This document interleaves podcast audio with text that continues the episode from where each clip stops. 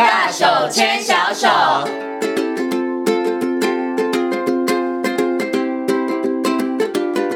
这里是教育广播电台，您现在所收听到的节目呢是遇见幸福幼儿园，我是贤琴。接下来呢，在节目当中要进行的单元是大手牵小手，很高兴的在今天节目当中呢，为大家邀请到了奇威儿童专注力发展中心的执行长廖晨光老师来到节目当中，跟所有的听众朋友一起来讨论孩子学习成长方面相关的问题。Hello，光光老师你好。好，各位听众大家好。嗯，今天呢，邀请光光老师呢来到节目当中，跟大家好好来讨论孩子视觉发展的问题。问题哈，其实我觉得一般的父母亲关心孩子的视力发展，只有我的孩子有没有近视，然后我的孩子看东西看得清不清楚。可是要告诉大家，其实孩子的视力问题没有那么简单。其实他的视力问题，其实我觉得其实挺复杂的哈。那像我常常就会观察啦，有些小朋友，尤其现在小孩，我不知道为什么特别找找东西都找不到。我真的眼睁睁看着小孩东西就在前面，但是他可以就这样子跳过了。可是他做视力检查。很好哎、欸，就是你知道，就在做视力检查，也没有近视啊，然后一点零啊，也都非常 OK，但是常常找东西都找不到哎、欸，所以这样子到底算视力好还是不好？嗯，应该有说，实际上我们爸妈算很在乎视力哈，但是实际上还有一个东西叫这个视觉知觉能力，嗯啊，呃，也就是说一个东西有点像是镜头清不清楚了，然后就我们照相机的镜头，哎，有没有问题？呃，镜头清不清楚？那另外有点像底片，而这个底片的清晰度好不好？哦，所以一个东西就是说，哎，它没有近视，就是代表它镜头没问题。嗯哼，啊，但它的底片好不好？哎，这就是要打一个问号。哦，OK，所以它其实你可能只能测到一个部分。我们去做视力测验的时候，可能只有就是，呃，你可以看得到。可是你刚刚讲像底片的话，它像大家如果有拍照的话，你就知道应该有深浅呐、啊，这些其实都会有影响了。就是说，像我们相机有这个 CCD，有些是就是这个。呃，像素我们说两百万，嗯、有还有画素啊，有人四百万，有人八百万，是哦。那有些可能解析度比较差，他拍的细节就没那么好。嗯所以很多东西实际上我们要调到这个视觉知觉这个部分的能力。好，那当然不能否认一件事，如果孩子有视力问题，那他的视觉知觉的能力可能就发展的会稍微的慢一点，因为就照不清楚嘛。是，所以呃，事实上。比较有相关联性。那我们现在讨论就是孩子为什么找不到呢？啊，当然第一个除了啊，这个小孩子可能有远视啊，就远的看得清楚，近的看不清楚啊。那近视就刚好相反，就近的看得清楚啊，远的看不清楚。哈，但视力问题如果我们排除之外，他可能是因为他在这个呃视觉知觉的呃前景背景区变这个部分的能力啊比较弱一点点，所以导致呢在复杂的环境下，诶，他就没办法诶立即找到物品。嗯，所以他就会视而不见。哎、欸，可是想请问一下光光老师，就是孩子在视力发展上面是不是忽略了某些地方，所以才会造成他可能什么前景啊、背景啊搞不清楚呢？哦，前景背景实际上最简单的讲法上就是立体觉。我觉得我看一个东西，它要有立体，我觉得有浮凸啊。比如说今天，呃，现在现在人比较少有这个门槛，好。就比如说，这个地板上可能就是门槛，可能的颜色跟地板是一样的。嗯哼，哎，我们一看就晓得那个门槛是凸出来的嘛，所以我们一定会跨过去。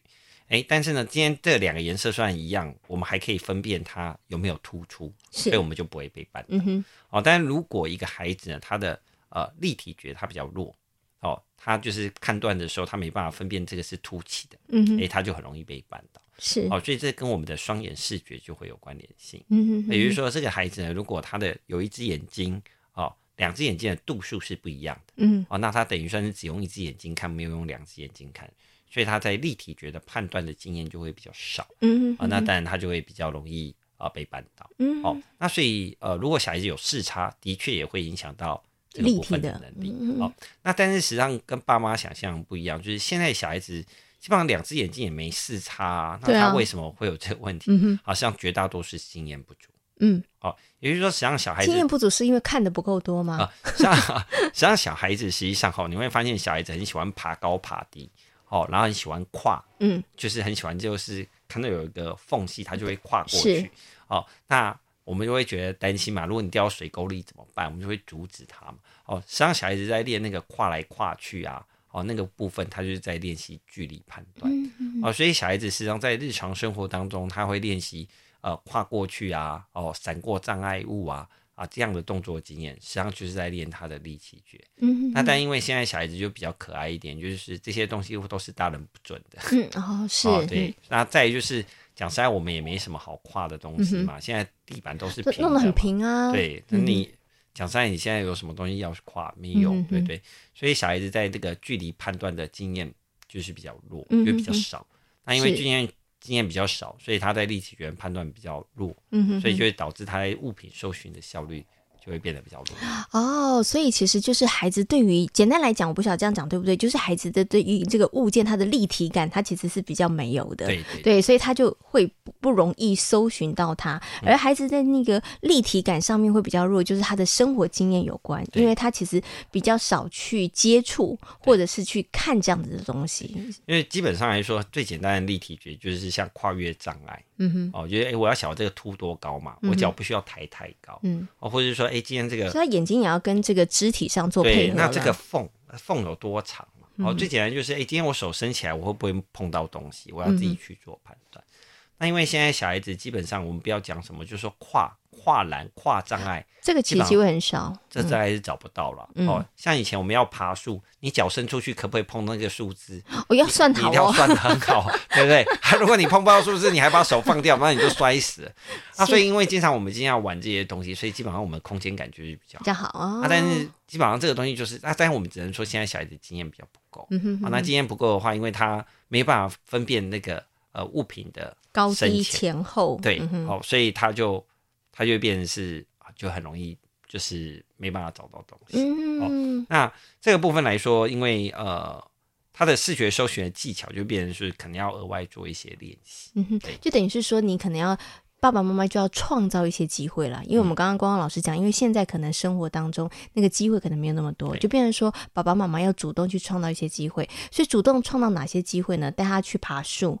还是 我们可以做什么样子的事情？可以在生活当中，其实就让孩子可以去练习，让他看到这个物件的时候，他其实是有个立体的影像的感觉呢。对，那基本上只要跟任何有跟攀爬有关的活动，其实都可以，都可以。嗯，那爸妈不要想那么复杂，就是说。呃，以前小孩子为什么很会找东西？实际上很简单，就是说，因为他的日常生活当中，他种物品搜寻的机会和技巧，他就是就是就多。然后以前小孩子活在三 D 立体的世界嘛，对对，就是我们是立体。那现在大部分小孩就是桌子和纸本，是，他反就是平面，所以他就会变成说，因为呃日日常生活是立体的，是，但是桌面生活是平面的，是，那就是爸爸妈妈要创造一些立体的。生活、嗯、哦，那大家也不要想那么复杂，你就准备一个玩具箱，知道吗？然后玩具都是立体的，对对。哦、然后你就是准备五个需要他找的玩具，把它丢进去，然后跟他讲说，把那个玩具找出来，这样就可以，这样就可以了。那、哦、他能找得到玩具，那他在日常生活就找得到东西。哦、好，但是要记得要先从立体的做，是哦，你不要找平面的东西，因为它本来就是立体觉度。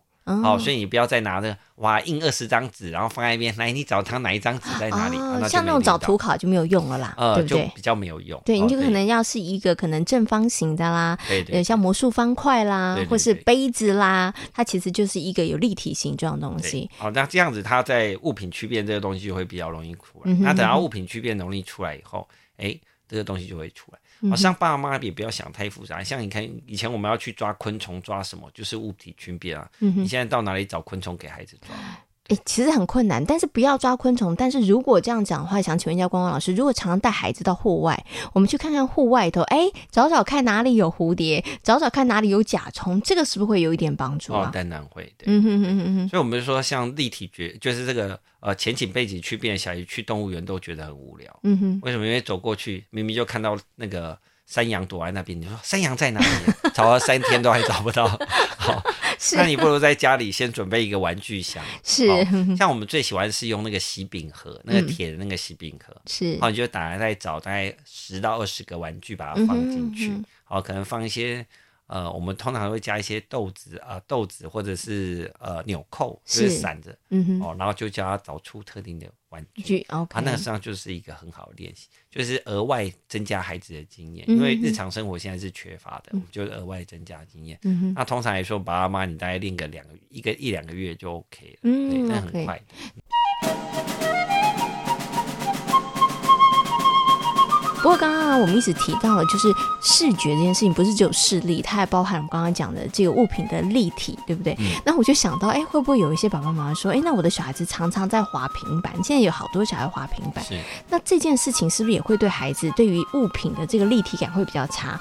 那有些爸爸妈妈可能就异想天开，那我就让他看三 D 的立体动画好了，这样他对于物品的立体印象会不会比较好一点呢？哦、基本上是这样，就是说，呃。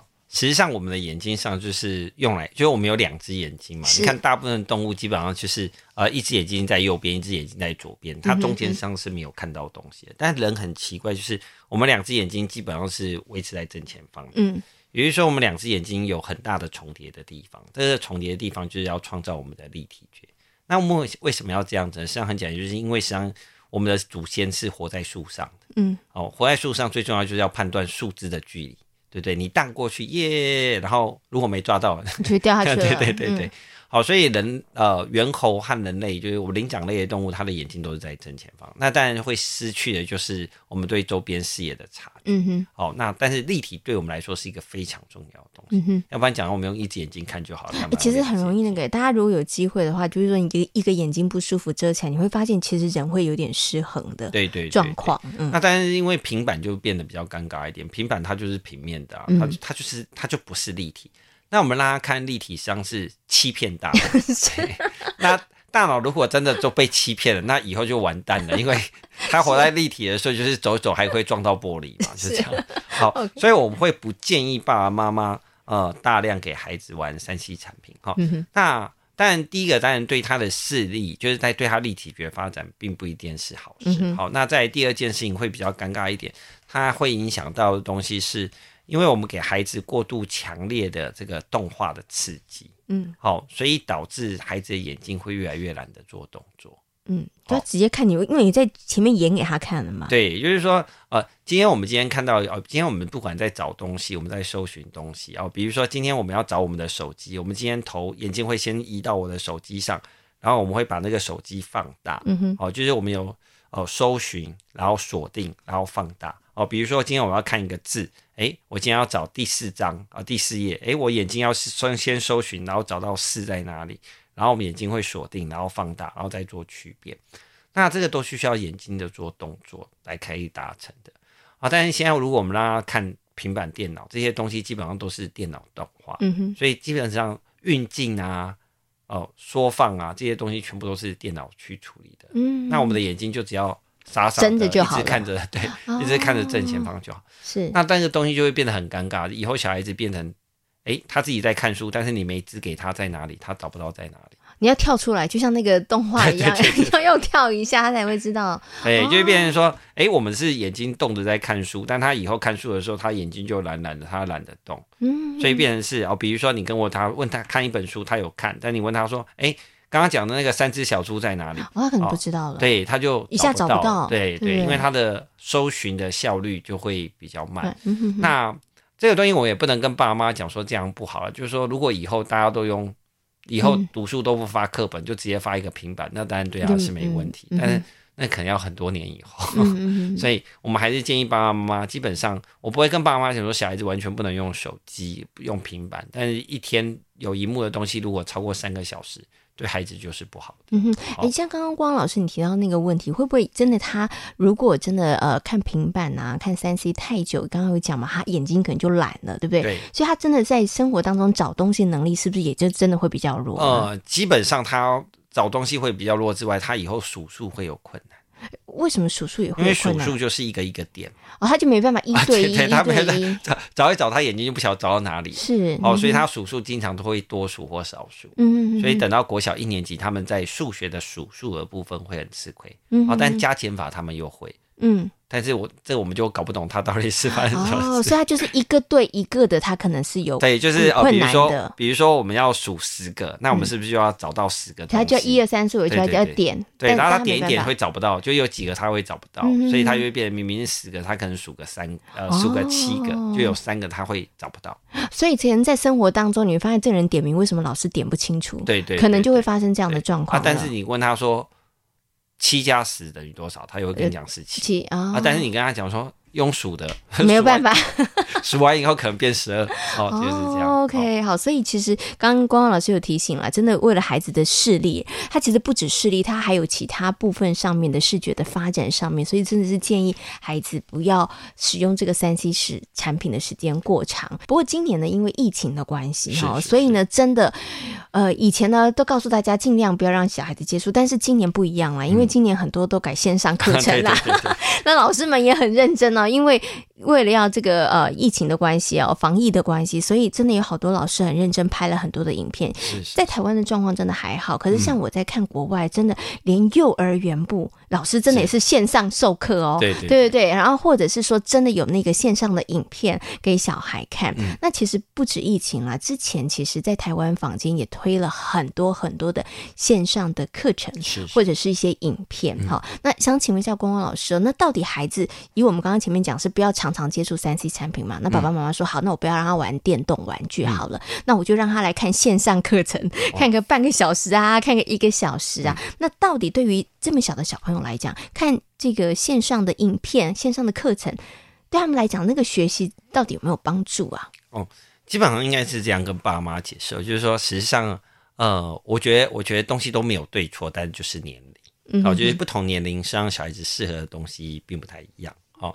那当然，我们觉得线上课程当然有一个好处啦，就是方便嘛。哎、欸，我待在家里，我就可以随时哦，我随时可以看，我想看就看，我不想看我就可以不看。好，那但是呃，目前来说这个东西又变得有点不一样，就是说我们现在的线上课程感觉比较像点名，嗯，还有就是哎、欸，时间到了你要坐在那边，是好，那时间没到，我要看你有没有坐在那边，嗯，所以他的他的立场跟呃就有点怪，因为。嗯，应该是我想学的时候我就开，我不想学的时候我就关。好、嗯，所以这个东西实际上有点像是试试看小孩子有没有乖乖待在家里。嗯哼，他他的主要就是准时上线，大概反而是他们最重要的东西。嗯好哼，那基本上小孩子可以吸收的内容是多少？基本上反而变成次要问题。嗯，好，那我们会这样跟爸妈讲说，实际上线上课程基本上来说，在目前的统计资料是这样子。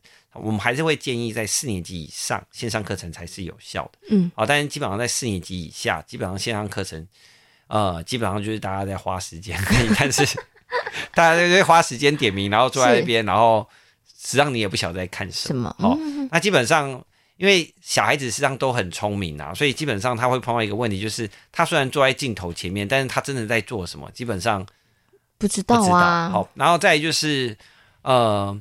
基本上，因为我们只看一个视讯哦，讲赛真的还蛮无聊。就有一个人在一边讲赛，我们跟人家讲视讯讲赛，如果人家不拍风景，我们大家也看不到，也没办法聊到十分钟。哦，那你更想想看，一个老师如果要在跟在一个镜头前面跟你讲个两个小时，基本上你应该是会睡着。嗯，好，所以呃，线上教育我们大概是这样讲。如果对于幼儿而言，就是以幼稚园而言，线上课程基本上是。呃，它没有效果不大的，对，它实际上没什么实际效果。好、嗯哦，那我们应该这样讲，我们应该从一个观点来看，哈，就是说小孩子在独立阅读的学习的能力，基本上是在国小四年级以上，也就是在四年级以后，小孩子自己看完书以后，他发现有一个词汇他不懂，比如说侍从，哎，侍从是什么东西？哎，哦，那他就可能就比较哦，比如说国王，国王从侍从中选择了一个人。哦，嗯、那侍从是一个专有名词嘛，对不对？你不会是侍从中嘛？是。哎，妈，请问什么叫侍从中？哦，所以他要有人问。对，对对就是说他他会觉得怪，但是他他没办法去理解这是什么东西。嗯、哼哼那当孩子不理解的时候，我们就要去找哦，比如说哦，国王从侍从中找了一个人。嗯哼。哎，我们觉得他怪，我觉得他好像这句话听不懂。嗯。然后我们就会去问他：“你晓得什么是侍从吗？”哦。然后他还说。没有侍从啊，是侍从中啊。好，是，然后我们就会去哦，我们去想哦，发现他不晓得，嗯哼哼，然后由于不晓得，我们就会跟他讲哦，事实上侍从是一个词，嗯哼，对对，然后从侍从里面，嗯哼，然后找一个人，嗯，好，诶，所以呢，侍从就是其中一个，哦，侍从可能有很多人，其中一个人就是主角，好，那但是他会不会自己跑过来说，妈妈，什么是侍从？嗯，呃，在那个时候他没这个能力，好，然后然后然后。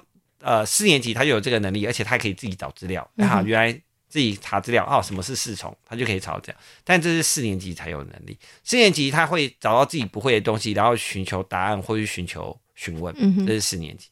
但在小孩子是没这个能力，所以今天老师讲完以后，他听不懂，嗯，实际上他只会觉得我听完了，然后可能是要老师去看他的表情，或者是老师稍微再点问一些东西，你才知道孩子到底懂不懂。但问题是，这个在这个在视讯教学上、哦、不太可能，对老师看这个很多个小头的。